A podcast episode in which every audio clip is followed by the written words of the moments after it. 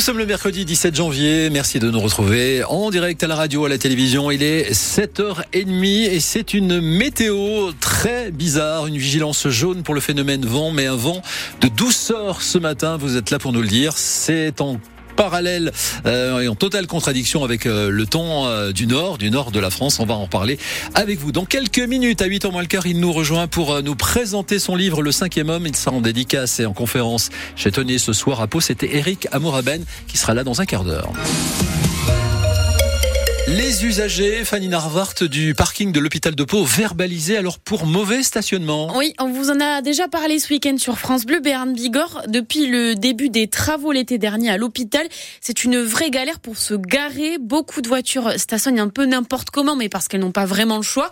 La situation est devenue tellement critique que la police a dû mettre des amendes, Flore Catala. C'est l'hôpital de Pau qui a appelé les services de police pour leur demander d'intervenir sur les véhicules les plus mal garés et des voitures stationnées sur des accès pompiers ou SAMU devant les urgences. La police explique qu'elle a procédé à une dizaine de verbalisations en mettant des amendes à ceux qui gênaient le plus, des opérations qui pourront se répéter.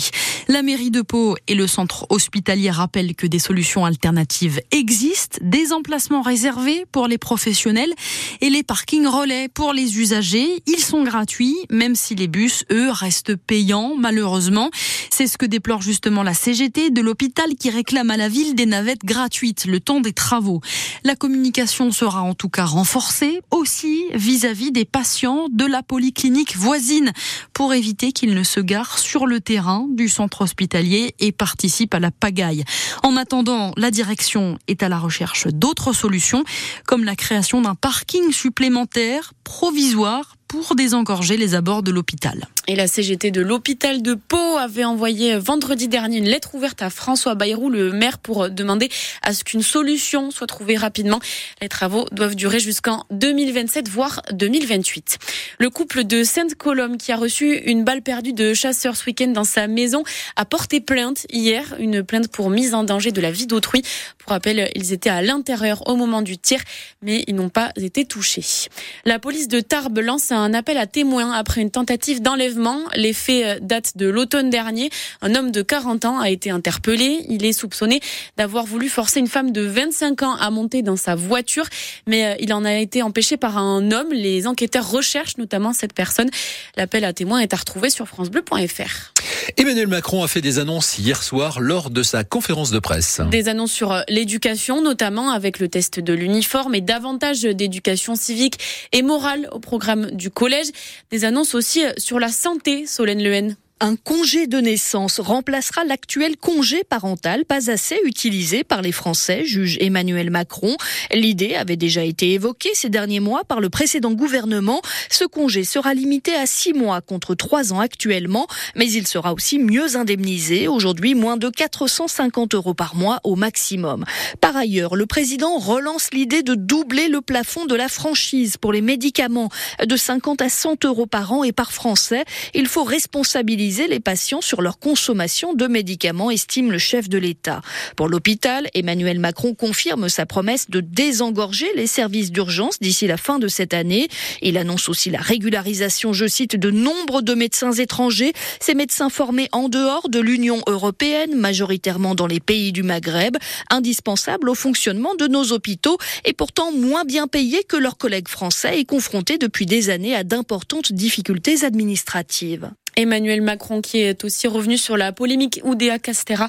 Il a reconnu que la ministre de l'Éducation avait eu des propos maladroits, mais qu'elle avait bien fait de s'excuser. Il ne faut pas juger une personne sur ses choix privés, a ajouté le président de la République. Le recensement commence demain dans 125 communes des Pyrénées-Atlantiques. Ça dure un mois pour les villages de moins de 10 000 habitants et jusqu'au 24 février pour celles de plus de 10 000 habitants.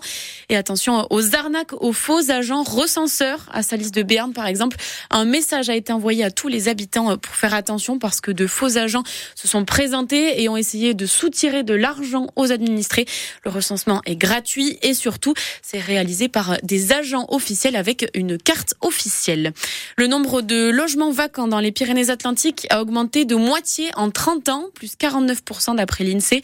Le département est coupé en deux avec beaucoup plus de logements vides en Béarn, 12% dans l'agglo de Pau par exemple, alors qu'au Pays Basque, il n'y a que 5% de logements vacants.